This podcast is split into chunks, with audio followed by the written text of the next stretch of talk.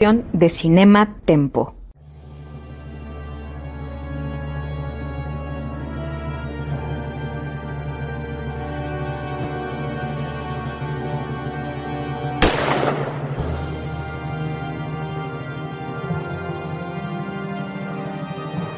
Desde 1962, solo un nombre ha definido la acción, la adrenalina y el espionaje en el cine.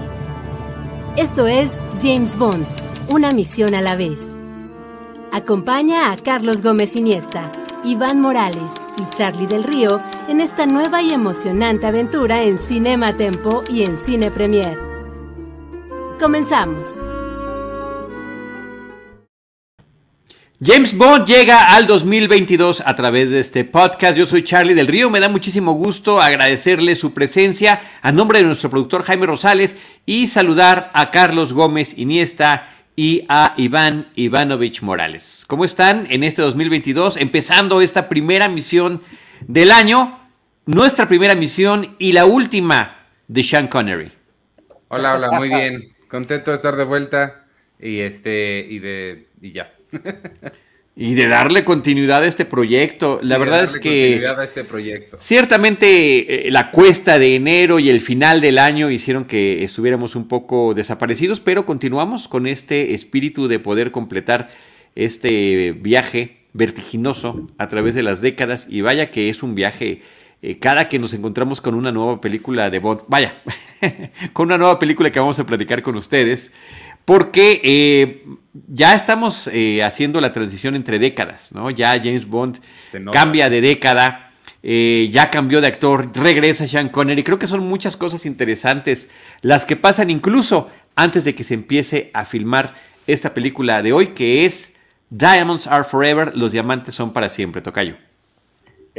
pues bueno, muy contento de estar de vuelta, de verlos compañeros, que sí, ya digo, al público una disculpa, lo intentamos, pero tanta fiesta navideña, confinamiento y cosas así, nos obligaron a pasarlo hasta, hasta, híjole, vamos a tener solamente un programa en este mes, pero bueno, muy contentos de...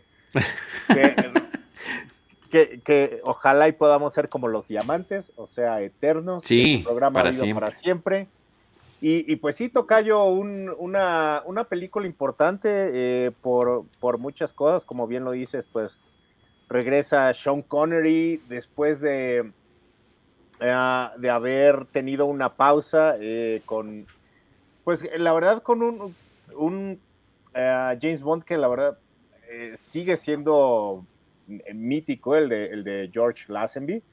y, y, la verdad es que yo no sé, como que siento esta comezón de ¿para qué regresaste? O sea, yo, siento que, ahora, claro, es, bonito ver a, Sean Connery eh, de vuelta, pero ya, ya se ve, ya se ve viejo, ya se ve, mm, sí sigue manteniendo su carisma, obviamente, pero algo, algo se nota en él que ya no es el James Bond y, podría decir que es el gusto por hacerlo. Ivanovich. Se, le no, no, quiero ser, ¿cómo se dice? Edista, alguien que discrimina por edad, pero sí se le nota la edad. O sea, sí, sí, este, creo que es, importante el cambio, sobre todo porque pues, lo llevamos viendo pues bastante, ¿no? Y, y, y sí verlo regresar y con ese aspecto que te digo, no que se vea necesariamente mal para nada, pero sí, sí se le ven ya, ya, ya los años y este, y sobre todo a mí, digo, no, no, no sé qué piensen ustedes, esta se me hizo particularmente misógina, no sé si sea la diferencia de edad entre él y las muchachas o, o qué, pero también esa, esa combinación sí me hizo como... Ay Dios, o sea, digo, la, la, la sobresexualización sexualización de ella siempre en, traje de baño y demás, ya lo esperamos James Bond, eso no, no, no, voy a comentar al respecto, no tiene ningún caso, pero su enamoramiento de una chavita de esa sí siento que ella se le quedaría viendo como, señor, tiene la edad de mi abuelo, ¿sabes? Sí, pero no. A ver, varias cosas sobre esto que estamos comentando antes de empezar, inclusive de entrar a la película. han pasado nueve años desde el estreno de la primera película de Doctor No. Ni siquiera una década. Estamos ante nueve años. Y efectivamente, a mí también me lo parece, que se ve mucho más maduro en esta película, más señorial, por llamarlo de alguna manera, o más ñor, como diríamos en otros tiempos, acá en español y en México. Pero en la realidad era un hombre de 41 años. Ay, no que, me digas. Sí, sí, sí. Sean Connery nació, nació en 1930.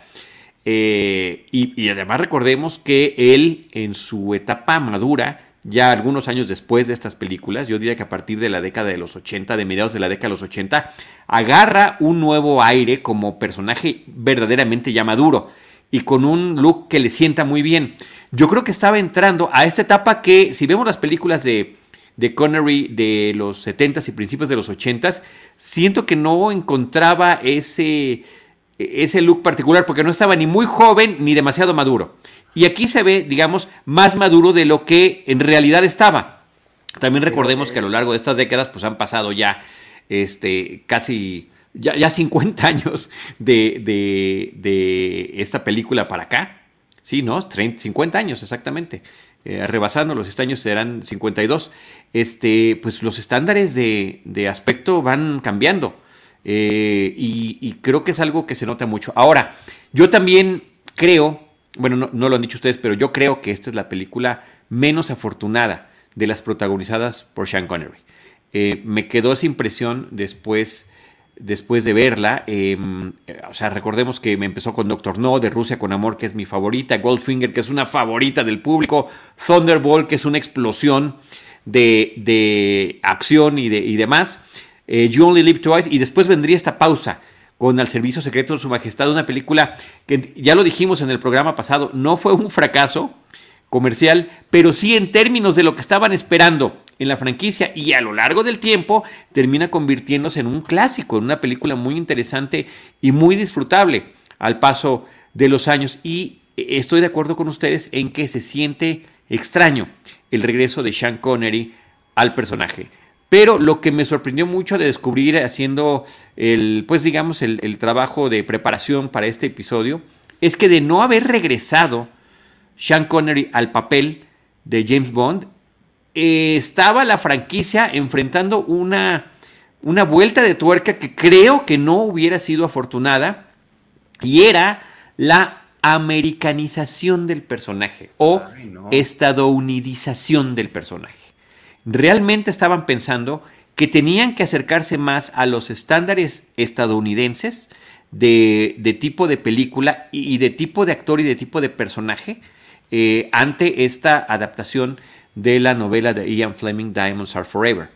Eh, tan es así que en, no sé si viste el documental que viene en el, en el Blu-ray Tocayo, eh, que se llama Inside Diamonds Are Forever, la no, entrevista con Dana, con Dana Broccoli, la esposa de, de, Kobe Broccoli, empezó a hablar de los actores estadounidenses que estaban siendo considerados para interpretar a James Bond y entre otros Adam West, que venía de la fama de Batman y que seguía todavía con algún compromiso con ese personaje, había estado en Inglaterra, se había entrevistado con ellos y había habido una plática seria sobre su posible participación.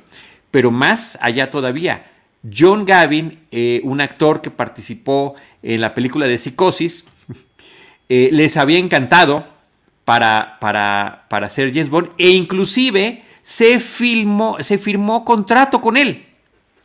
Simultáneamente United Artists estaba insistiendo en que fuera Sean Connery el que regresara al papel. Pensaban que iba a ser inconseguible y pensaban lo que, eh, lo que estaban en, en, un acierto en que la suma iba a ser muy considerable para poderlo hacer regresar. Habían pensado en 2 millones de dólares. Parece que el, el, al final de cuentas por un millón doscientos mil aceptó, pero además no para él, sino para una fundación en Escocia educativa. Y, y Sean Connery dijo, tengo que empezar esta fundación con un dinero lo suficientemente generoso para que no haya ninguna restricción eh, o que se vaya a agotar eh, la idea y el proyecto. Y aceptó en esos términos, más que por un bien personal, lo cual me parece que también resulta muy interesante. Y una figura que ayudó a convencerlo fue ni más ni menos que Úrsula Andrés, la primera chica Bond de eh, Doctor No. Entonces, como que todo este em, historia previa de lo que pudo haber pasado con la franquicia de Eon Productions de James Bond con, con eh, Broccoli y compañía, pues me resulta interesantísimo. Al final de cuentas, cuando acepta Sean Connery eh, regresar para una última película, y, ah, y eso sí con otras dos condiciones, que United Artists le iba eh, a, lograr eh, que filmara otras dos películas fuera de la franquicia de Bond, dos películas que le interesaban a él. Al final nada más fue una que se llama The Offense, ¿no? Pero este, a John Gavin, eh, Broccoli quiso pagarle su contrato completo independientemente de que pues, ya no hubiera sido contratado, ¿no? Una especie de compensación por el compromiso que se había pues establecido con él en caso de interpretar al personaje de James Bond. Y John Gavin, posteriormente, en la década de los 80, fue embajador de Estados Unidos en México durante varios años. Entonces, todo eso me parece súper interesante en torno a lo que pudo haber pasado con Bond, a lo que significó el regreso de Sean Connery y, em, y, que dentro de esta americanización sí habían escogido eh, Diamonds Are Forever porque mucha de la acción del libro sucede en Las Vegas como sucede también en la película. Pero la intención que tenían, además, era para desviarse de lo que había pasado con eh, la película anterior, era hacer una película lo más cercana a Goldfinger. Querían que esta película fuera lo más eh, parecido a Goldfinger, por eso trajeron al mismo director, por eso trajeron al mismo guionista, después contrataron a otro, a Mankiewicz, para que la puliera. Y en un exceso de querer que se pareciera a Goldfinger, iba a regresar el mismo actor porque iba a personificar al hermano gemelo de Goldfinger. Una idea que termina después desechándose y la propia Dana Broccoli eh, comenta que todo vino eh, a propósito de un sueño que tuvo su esposo, que se despertó y dijo es que tuve una idea de que eh, estuve pensando mucho y terminé soñando con el personaje de Howard Hughes, pero yo lo, lo llamaba por su nombre, se volteaba y era otra persona.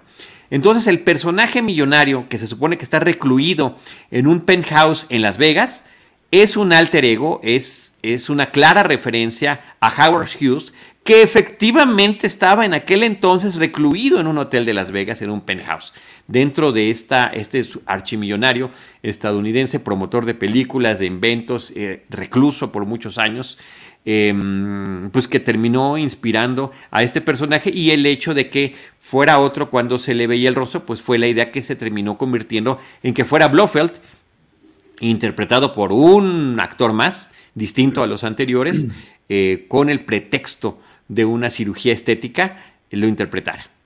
Wow, mucha información muy pues, interesante. Pues, este, gracias amigos por el programa del día de hoy.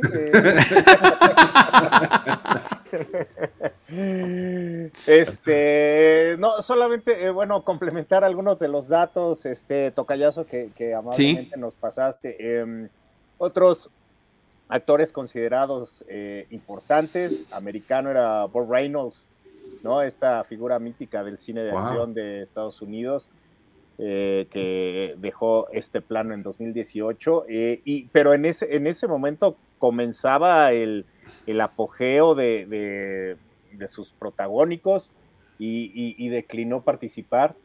Y otro bien interesante es eh, Michael eh, Gambon, que, a la postre lo conocimos como Dumbledore y hubiera sido bien interesante saber que un James Bond también este, entre, eh, interpretó a, un, personaje inglés que también, o sea, hubiera conectado con varias generaciones a través de un James Bond y a través de un Dumbledore y Harry Potter. Sí, y, no, y además este, el tema de la edad también es interesante porque, y esto ya lo platicaremos con detalle en nuestro próximo episodio, eh, cuando entra Roger Moore a ese papel, eh, Roger Moore era un poco mayor que Sean Connery. Eh, y siento que al final en las últimas películas sí se nota mucho, pero no es algo que pese como pesa este aspecto de Sean Connery en esta película. Sí, eh, ah, bueno, regresando a lo de la edad, yo sigo, ni siquiera escuché nada de lo que dijiste, pensando en que, tiene 41 años este señor ahí. Yo acabo de cumplir 40 el diciembre No me Claro. así, ¿verdad? No. Así. Pues mira, tenemos, tenemos algo que decirte, este Ivanovich. Eh, eh, ten cuidado ya, inclusive hasta cuando platiques con, con chicas más jóvenes, porque te puedes ver efectivamente como, como, como Sean Connery con Jill St. John. Está cañón. Lo que, lo, que o sí. como este, eh, perdón, no, sigue, sigue, sigue. Perdón. Oh. Este. No, es que este, iba a decir como el señor Miyagi, este, que también, Claro, ¿no? Este, ahora Daniel LaRusso es, es más viejo que el señor Miyagi y pues para nada, Sí, se ve mejor. sí, sí, exacto. Este, Sí. no, lo que, lo que les iba a platicar, yo, eh, yo también tengo datos, porque a mí me gusta mucho, eh, no sé por qué Las Vegas siempre se me ha hecho un lugar fascinante. eh, yo eh, he, he ido, he tenido el chance de ir varias veces por, el, por, por trabajo, realmente por, por gusto, nada más he ido una vez, pero por cosas de trabajo he ido varias veces. Este, Charles me hizo favor de designarme a mí ir a, ir a, entrevistar al señor Michael Bay y Shia LaBeouf cuando se apoderaron del Mandalay Bay por Transformers. Y desde Pero, entonces... pero fue dentro de la eh, CinemaCon, ¿no?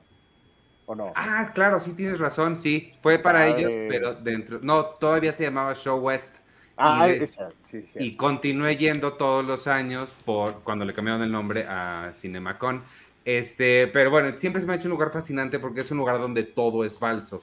Entonces, me, me gusta mucho la historia de ahí porque continuamente va cambiando. Una vez fui a hacer, es, uno de los viajes que hice, intenté hacer, teníamos una sección en la revista que se llamaba, ¿cómo se llamaba? Set, set, quién sabe qué. Le tomábamos fotos a las locaciones en la vida real y las comparábamos cómo, con cómo lucían en las películas. Intenté hacerlo de esta y pues no, no, no, no se puede porque todo el lugar es diferente. Em, pero lo que te iba a decir es de Howard Hughes.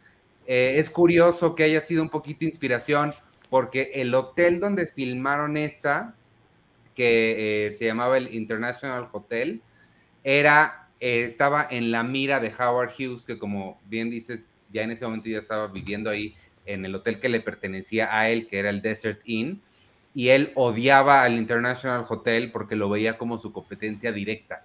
Entonces, hacía cuanto podía por tirarlo y tumbarlo, y resulta que ahora en la película se burlan de él usando ese hotel. Se me hizo muy curioso. eso. Y, y no solo eso, el actor que sale como el millonario, que es el alter ego, digamos, la persona representando a, a Howard Hughes, eh, Willard White, es interpretado por un cantante que se llama eh, Jimmy Dean.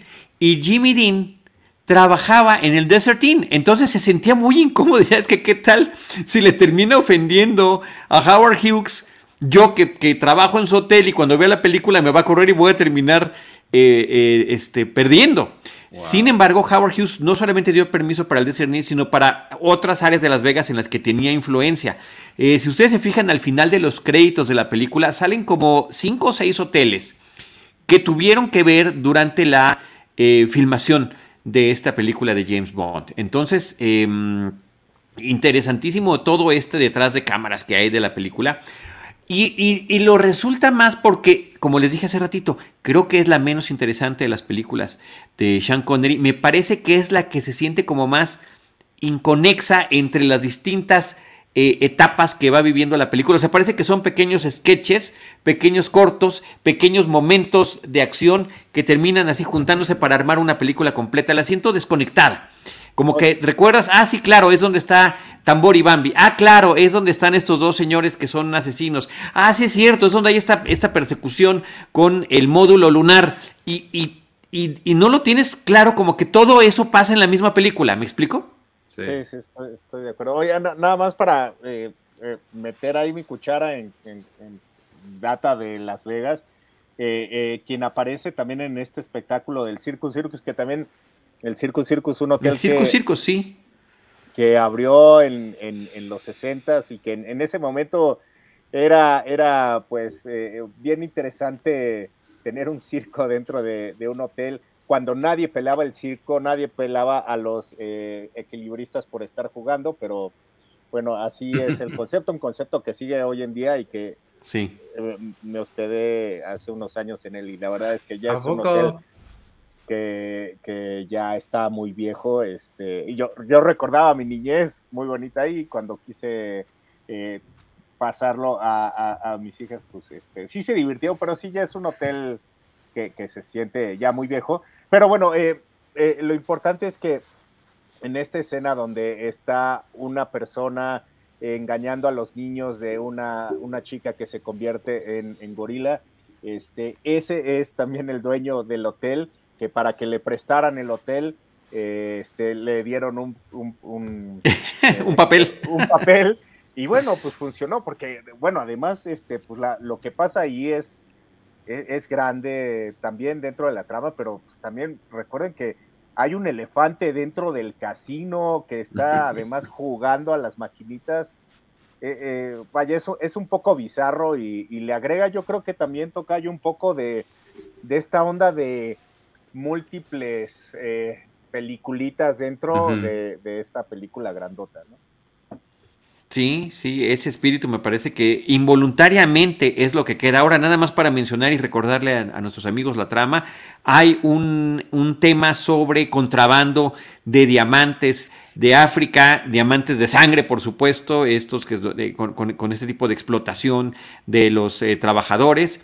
Eh, y resulta que estos diamantes están siendo utilizados para una compañía enorme, aparentemente del personaje de Willard White o Howard Hughes en la vida real y que, em, y que eventualmente son para Spectre y para Blofeld que serán utilizados con un satélite para, eh, pues obviamente, tener su, gran arma desde el espacio.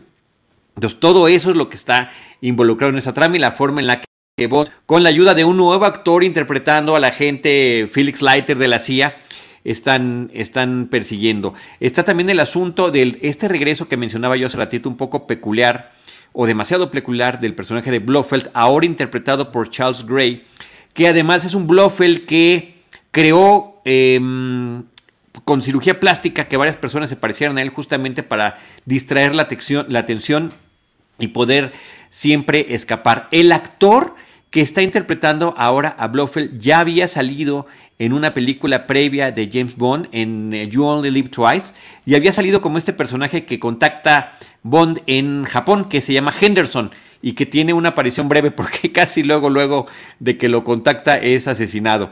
No sé si, si recuerdan esa escena, pero bueno, él es eh, Charles Gray y es el que está interpretando a esta nueva versión de Blofeld, eh, en una película que pasa de aparentemente estar en en Sudáfrica, eh, eventualmente era una parte también del desierto de Las Vegas, con estos eh, eh, personajes muy curiosos y que es interesante la, participación, hay dos asesinos que son Mr. Kid y Mr. Wint, interpretados por Potter Smith, que también es músico, y por Bruce Glover, y que son una pareja gay, la primera pareja gay que aparece en una película de Bond, y desde su primera aparición, Queda claro que son pareja, eh, terminan de cometer un asesinato y se van agarrados de la mano.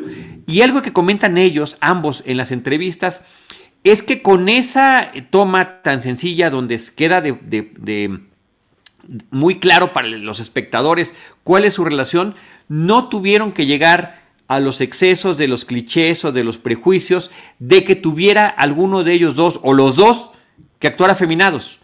No era necesario en absoluto quedaba clara cuál era su relación con esa escena y por si a alguien le había quedado alguna duda, hay otra escena cuando están en un avión, cuando uno de ellos dice, oye, este, qué atractiva es esa mujer. Digo, para quien le gustan las mujeres o alguna cosa así, que la aclara porque el otro como que se pone un poco celoso del comentario. Eh, y la otra pareja también, pues que termina siendo muy interesante dentro del canon de Bond, es esta, eh, este par de chicas Bond, de mujeres eh, que agresivamente pelean mano a mano con Bond a través de acrobacias, que también fue, esta fue una idea del director, que eh, le tocó ver alguna secuencia olímpica y veía la facilidad con que daban piruetas las gimnastas y, se imaginó, imagínate después de esas piruetas que te diera un golpe, pues evidentemente te terminaría este, lanzando al suelo y termina integrando esta, este par de chicas una de ellas era efectivamente gimnasta olímpica, la que está en como el personaje de Bambi. y que terminaría inspirando otro tipo de escenas en otras películas. El personaje que hace Daryl Hannah en Blade Runner eh, justamente tiene una serie de piruetas cuando está peleando con el personaje de, Harrison Ford, de Deckard, en, eh, en, una de las secuencias de la película. ¿no? Entonces termina, terminan creándose situaciones que terminan siendo muy icónicas, insisto, en la historia de Bond. Eh, eh, sin que particularmente tengamos claro que todos, todas son parte de esta película. Sí. Nunca sé quién va a hablar. vas, vas, vas. Este, tenemos que arrebatarnos la palabra, Ivanovich. Tenemos que arrebatarnos la palabra. A mí me, a mí me gustó mucho este, la recordaba, pero es que sí, lo que dices es muy cierto. Eh, sí parecen como mini peliculitas, entonces me acordaba muy bien de la secuencia, pero no sabía que iba aquí, no, sabía Exacto. qué película era. Este, y sí, e, e, es muy entretenida y me gusta que, pero fíjate que el detallito que a mí más me gusta es que la escena que sigue, eh, no sé por qué me llamó la atención que sigue mojado el, el, eh, James Bond, porque termina la alberca, ¿no? Y usualmente lo arreglan, se cambia, ya como que las escenas pasadas no tienen tanto a no, no, no afectan tanto como luce él, pero me gustó que sigue como todo mojado y así. No sé por qué me llamó como mucho la atención esa, ese detalle de continuidad, supongo. Bueno, y hablando de continuidad, esta película tiene uno de los, eh, posiblemente el más grave error de continuidad que existe en las películas de James Bond y que es verdaderamente hilarante. Hay toda una secuencia de persecución en las calles de Las Vegas, en el centro de Las Vegas, por el que tuvieron que cerrar varias noches eh, y que era así como, eh, digamos, eh, complicadísimo pedir esos permisos, pero al final de cuentas, por tratarse de una película de Bond, lo consiguieron. Y em, en una de las, de las secuencias, él tiene que pasar por un callejón muy estrecho. El vehículo, entonces Bond pasa por una rampa y el vehículo pasa de lado. Esa parte la filmaron con Stones en los estudios Universal en Los Ángeles.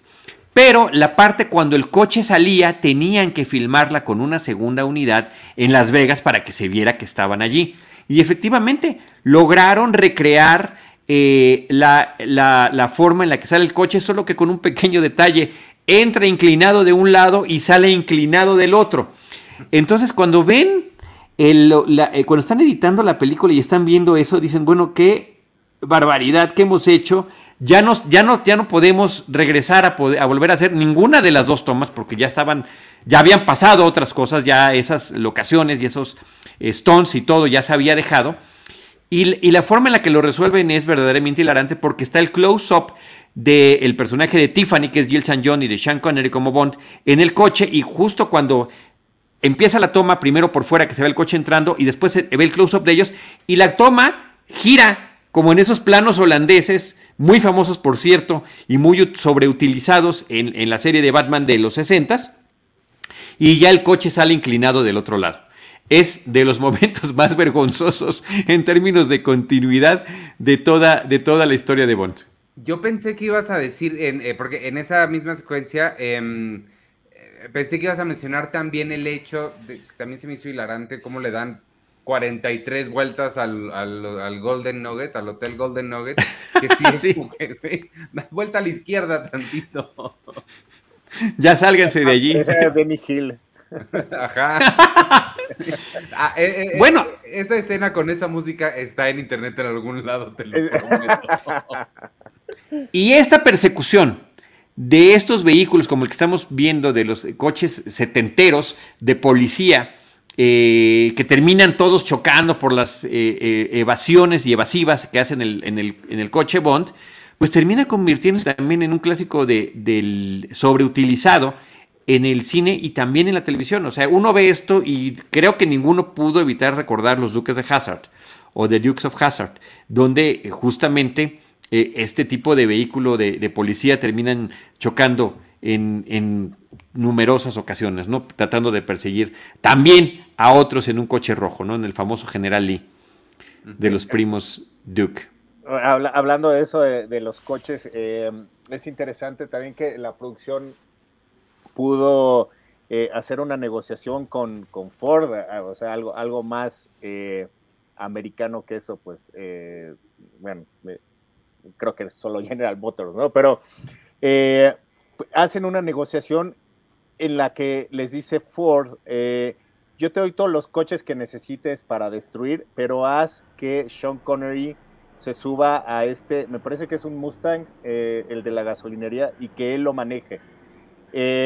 entonces, efectivamente lo logran y pues nada más dense cuenta este, cuando vean la película cuántos coches son Ford, pero al mismo tiempo hay como un desdén de Guy Hamilton que es, eh, que es inglés. Y, fíjense cómo los maltrata y fíjense cómo, cómo le, eh, vaya, fue, fue una decisión muy consciente el hacer que, pues que los coches americanos se, se destruyan y se maltraten. Eh, pero todo fue negociado y pues bueno, si, si Ford te va a dar 20 coches para que los destruyas, pues hay que destruirlos, ¿no? Y hay que destruirlos bien y también es otra de las cosas que llaman la atención, así como estaba la lista de los hoteles de Las Vegas que aparecen en esta película, de igual manera están las principales marcas que participaron y creo, eh, porque la vi hace ratito la, la parte final de los créditos, que Ford está arriba de Aston Martin en, esos créditos finales de agradecimientos a marcas que salen hacia el final de la película. Que, que el Aston Martin aparece ahí en una pequeña escena en el fondo, este, cuando está hablando con, con Q, pero nada más está ahí de adorno, ¿no? Este, sí, ya no fue, ya no, tuvo su protagonismo. pudieron llevar a, Pero era esta parte de este protagonismo de la americanización de la que estaban hablando, del, del de la forma en la que querían eh, tratar de reinventar al personaje para esta nueva película. una situación que no nada más ha pasado cada vez que cambian de actor, sino a través, sino también a veces a lo largo del recorrido de uno mismo, como fue este caso. Y, qué bueno, también, eh, vaya, eh, pues la, novela que se escogió, pues es así, o sea, se desarrolla en Las Vegas, este, eh, si bien no hay, hay, varios cambios y prácticamente se, se utilizaron eh, los, los, los, nombres de los personajes para la trama, este, pues es, es, es una novela que eh, pues intencionalmente está desarrollada en América y, y, como bien lo dices, Tocayo, pues una de los plots que, que, eran de los principales es que iban a, aparecer el gemelo de Goldfinger, que Goldfinger además fue dirigida por, eh, por Guy, ¿no? Entonces, yo creo que por eso también él eh, entró a, este proyecto, este, y, pues vaya, eh, le había ido bien en la película en Goldfinger, entonces creo que estaba bien que él, diera esta continuidad, pero bueno, a final de cuentas, como bien lo dices, este,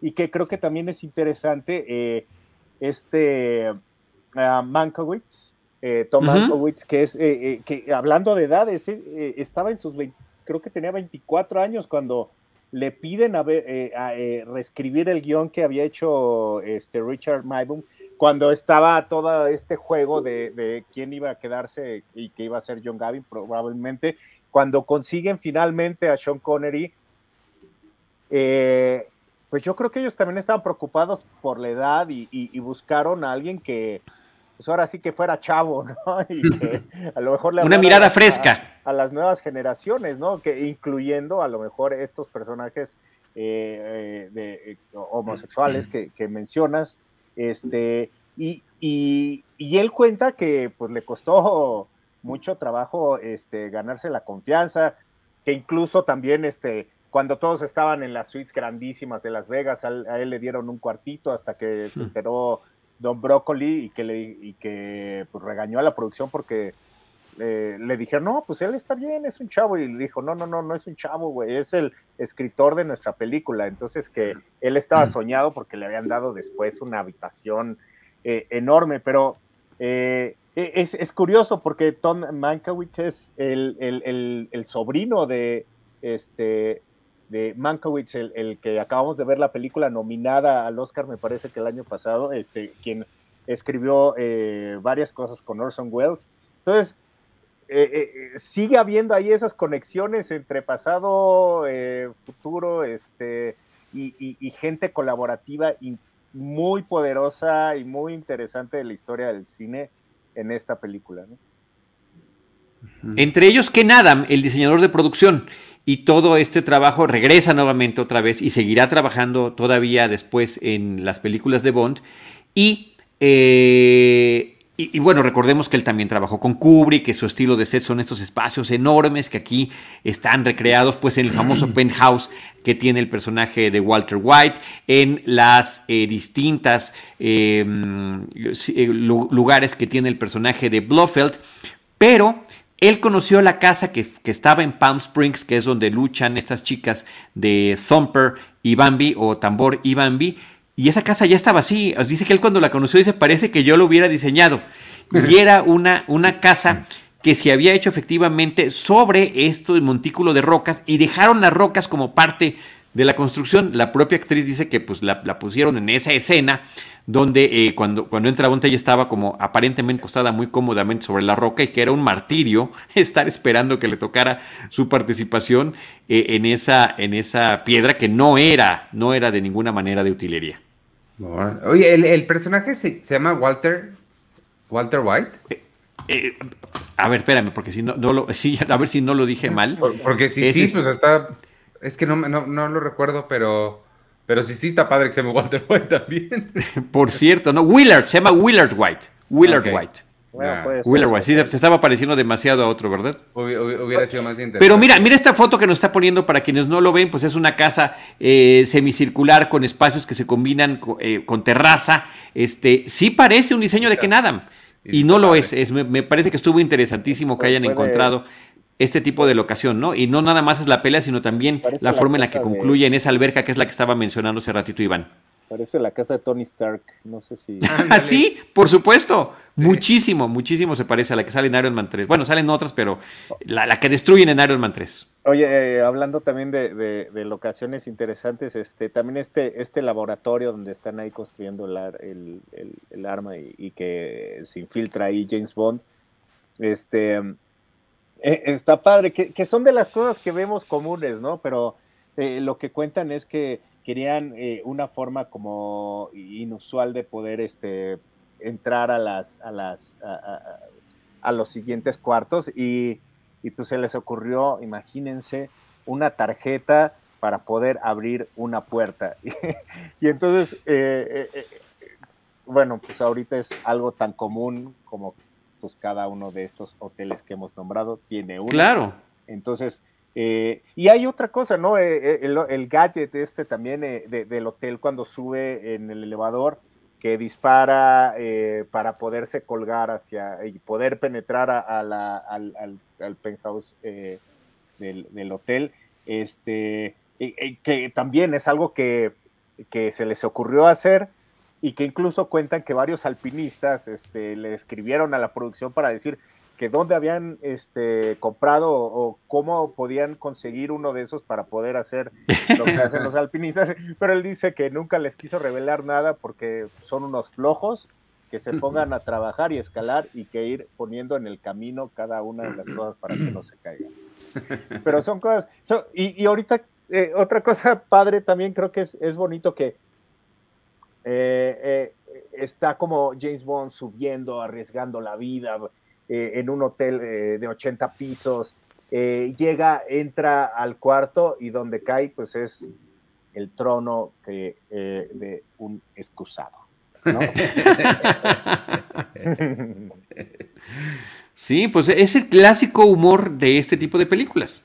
Ahí está. Ahí está, ahí está una vez más presente. Otra anécdota que me parece muy interesante de la producción de la película, el, recordemos que toda la secuencia final ocurre en una plataforma marítima, fue eh, filmada en una plataforma petrolera de California que ya estaba en desuso. Y tenía que estar en desuso porque iba a haber muchas explosiones y por supuesto que no querían que hubiera ningún material inflamable, eh, pues más allá de, de la propia pirotecnia que ellos ya tenían preparada. Eh, es una secuencia que involucra una serie de helicópteros que están sobrevolando la plataforma, donde están muchos extras con armas disparando desde la plataforma y, em, y pues se tenía que buscar una coreografía para las cámaras, para los actores, para los extras, para los helicópteros. Guy Hamilton, que es el director, también había trabajado como eh, asistente de dirección. Entonces le da la indicación a su asistente de dirección de que hagan un último ensayo general. Sin embargo, el asistente de dirección entendió que ya era la toma final. Empiezan todas las... Eh, y para una última toma de, de prueba se hace todo menos las explosiones. Entonces inician, inician las tomas y empiezan las explosiones que había dado la indicación el asistente de dirección.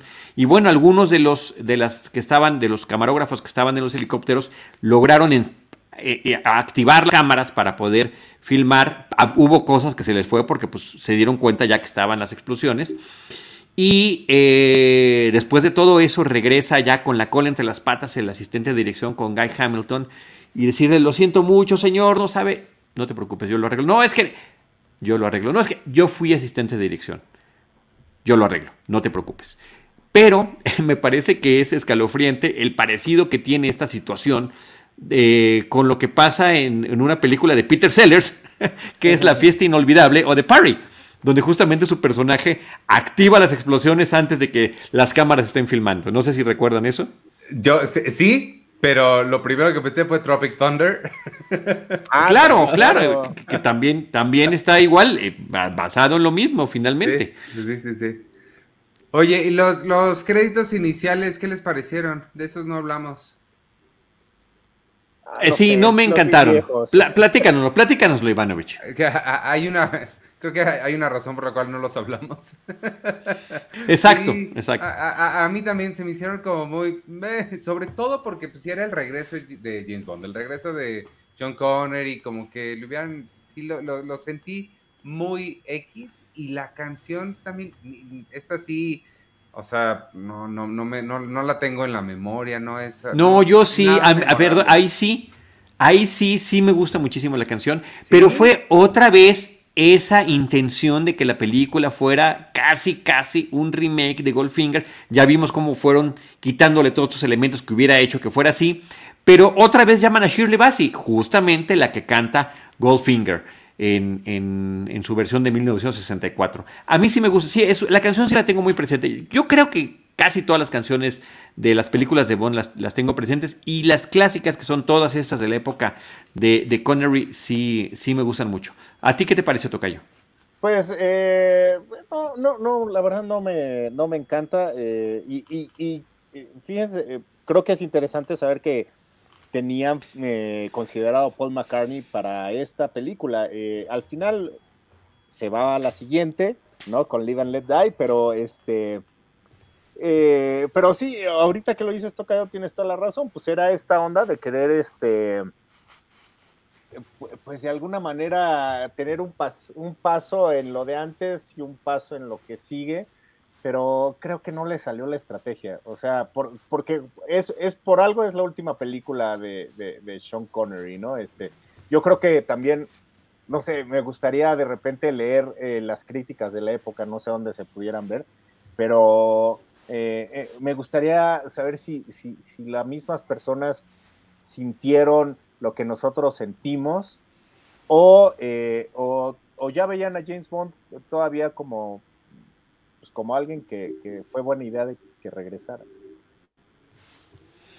Aquí voy a leer algunos comentarios. Reverendo Vini dice, mi opinión personal es que George Lazenby hubiera estado genial en este film, le pega un ambiente como de Las Vegas y creo que sí, inclusive su, el, el vestuario que utiliza, algunos de las indumentarias que utiliza en la película que le tocó, on Her Majesty's Secret Service se hubieran visto totalmente Austin Powers, ¿no? Austin Powers visita Las Vegas sin duda alguna.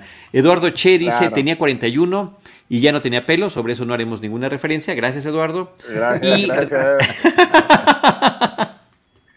Y dice Reverendo Vini también, esos maravillosos peluquines a prueba de balas y a prueba de agua, Ivanovich. O sea, porque sí, me estuve fijando mucho justamente en esta escena con Thumber y Bambi en, en la alberca de, cómo no se le hubiera caído, ¿no? De, de los, las, este, pues todo lo que han de haber hecho de, de, pegamento para que no se le cayera en esa secuencia. ¿O cuántos cortes hubo?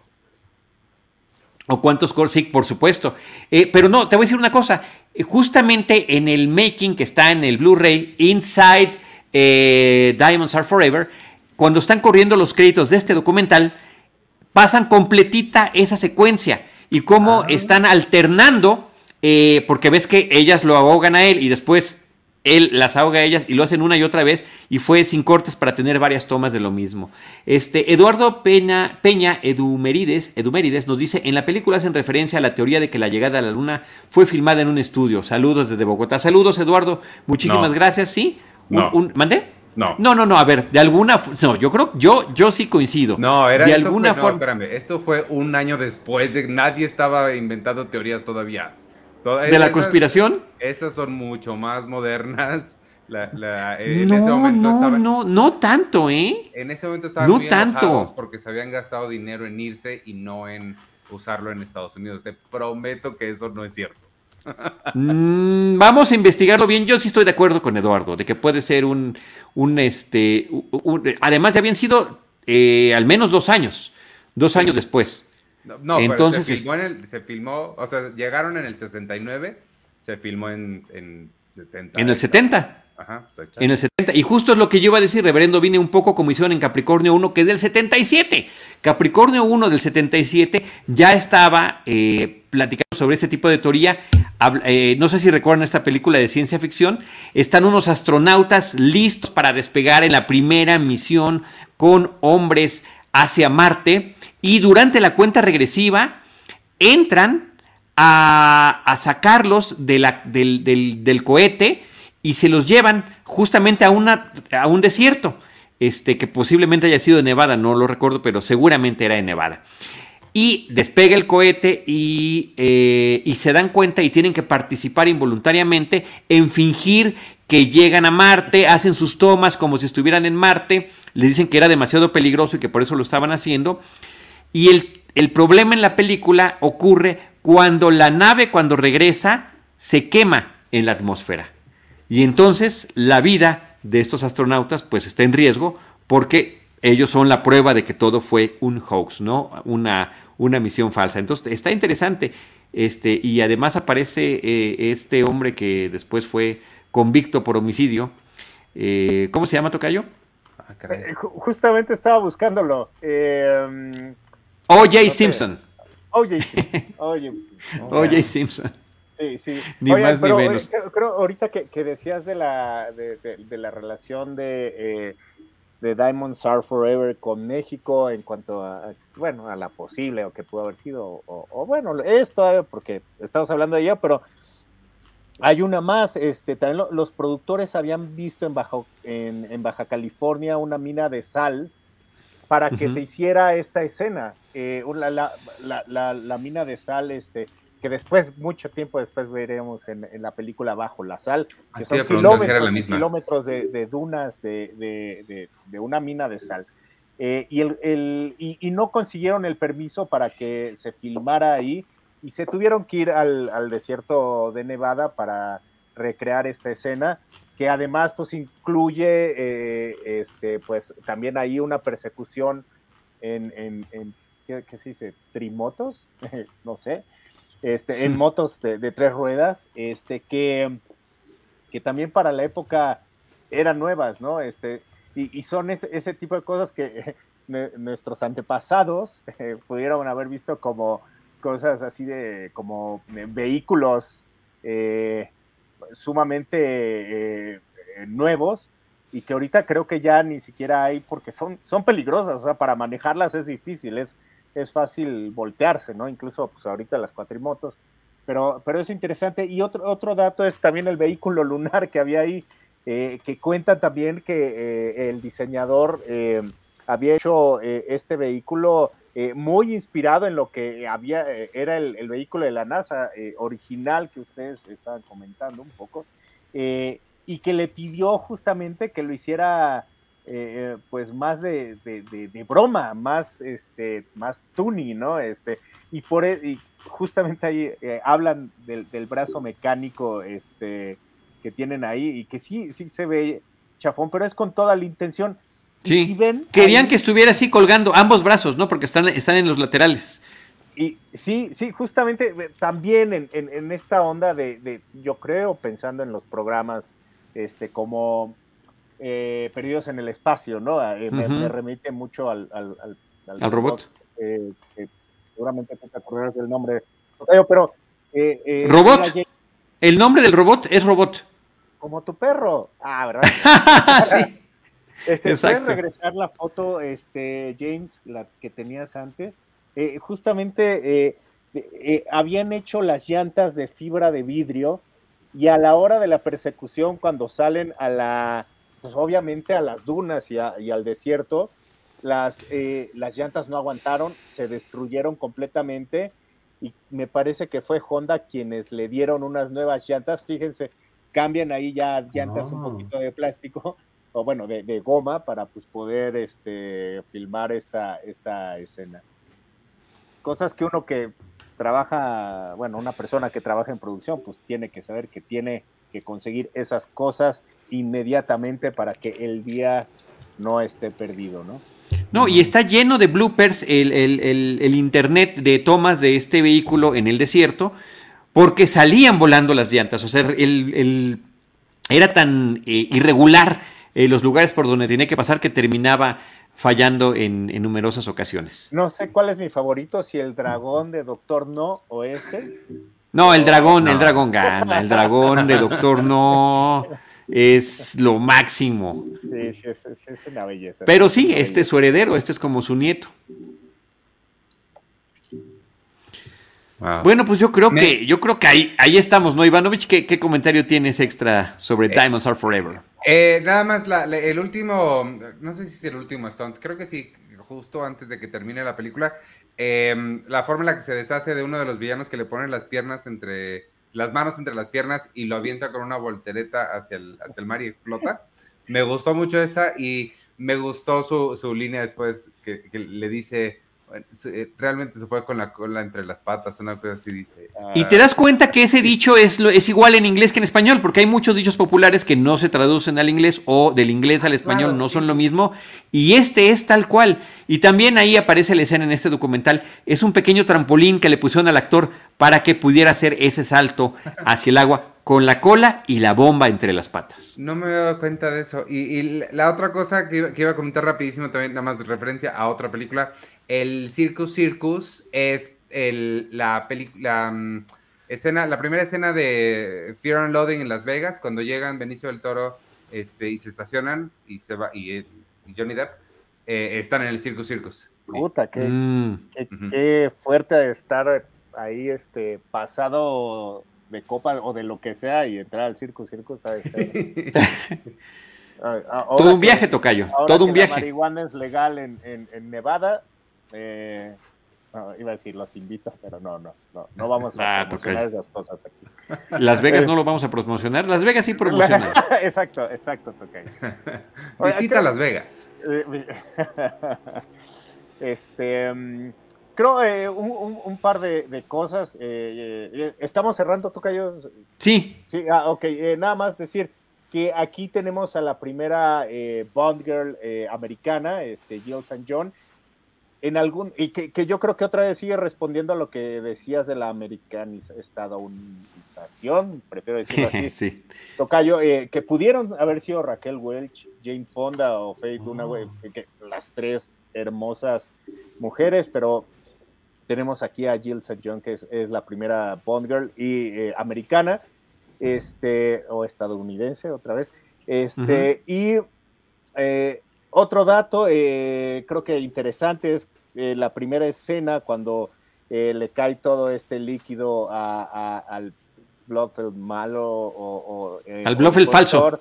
Este, eh, estaba hecho de, de, de, pues, de papa. eh, De puré de papa. de puré de papa y, y- y sí se ve grotesco, pero este, pues incluso dicen que los dobles no querían ya entrar porque les causaba muchas ronchas, porque además, obviamente la papa es algo que se pudre muy fácilmente y luego con el tiempo que estuvo ahí con las luces, pues, eh, pues bueno, era ahí un, Un- un caldo- Una peste impresionante. eh, Sí.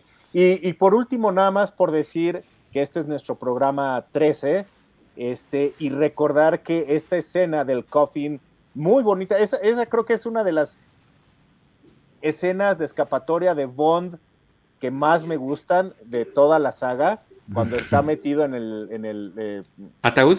en el gracias Tocayo, en el ataúd. Eh, Se filmó en un este, viernes 13. Entonces, Wow. bueno, este, se ve que Sean Connery no era muy, este, que no le temía a esas, a esas cosas, muy- a las supersticiones, supersticiones, a esas cosas, pero, y eso me hace pensar además de que si pudo escapar de esa y no pudo escapar de una isla que venían atacando unos misiles, este, me duele mucho, me duele mucho, muchachos, pero hasta ahí lo dejamos. Wow. Qué fuerte, Tocayo. Ahí están tus traumas, tus, tra- tus traumas de, de esta década del siglo XXI, este, bien representados a través de este, de este viaje al pasado. ¿Algún comentario final, Ivanovich? Qué belleza de foto, güey. Qué belleza. Sí. O sea, como, es lo último. Regresé para hacer esto, ahí tiene esa cara. Regresé a esto, neta. O sea, Tiene, tiene, tiene una buena eh, cara ahí. No, nada más a mí se me ocurrió, Charles, ahí puedes hacer cuando, cuando tengas ganas de, de volverte viral, puedes sacar tu TikTok y hacer 10 secuencias de James Bond de las que pudo, de las que salió más fácil que de la última película. Güey, neta, neta lo voy a hacer. Neta lo Yo voy creo a que hacer. pueden ser 20, pueden ser 20 sin ningún 20 problema. veces que estuvo más en peligro que la que lo... Sí, pero a ver, yo tengo que salir siempre a ser el abogado del diablo. De esa no quería salir. E- ese, es, ese es uno de los puntos de, de esa, es su decisión final. Eh, y es todo lo que diría al respecto. Me quedo, me quedo con eso. Nada más para quienes nos están escuchando, las fotografías que nos puso Jaime Rosales en, eh, en la parte de video que pueden encontrar en YouTube y también en Facebook Live son justamente de eh, Sean Connery dentro de los de- del ataúd en el que filma la película, ¿no? Eh, tomas que son este, detrás de cámaras. Así que bueno, pues muchísimas gracias. Esta es nuestra última película con Sean Connery dentro de las producciones originales de Eon Productions. Eh, ya empezaremos con la corrida de Roger Moore en To Live and Let Die. Aquí también al final de los créditos dice James Bond regresará con To Live and Let Die, si viene el título de la película. Y eh, nada más mencionar el último eh, comentario de Eduardo, eh, que nos dice lo- la protagonista, los protagonistas Jill St. John, esposa de Robert Gar- Wagner, y Lana Wood era hermana de Natalie Wood, quien también fue esposa de Robert Wagner. Pff, así, explosión de la cabeza final con ese dato de Eduardo. Muchísimas gracias, Eduardo. Muchísimas gracias, Reverendo Benny, y eh, todos los que nos acompañaron en este episodio. Eduard, Eduardo Che. eh, y, y a todos los que nos hacen, eh, que nos acompañan en este tipo de episodios. Este, ah, bueno, Reverendo Vini nos, nos saluda desde España. Muchísimos saludos. ¿Qué haces despierto tan tarde, Reverendo Vini? En, en jueves, además. Muchas gracias por habernos acompañado. Eh, querido Tocayo, Carlos Gómez Iniesta, arroba C Iniesta, querido Ivanovich, arroba Iván Morales, y un servidor, Charlie del Río, junto con nuestro productor Jaime Rosales. Les agradecemos que nos hayan visto y les esperamos en nuestra próxima misión. Adiós.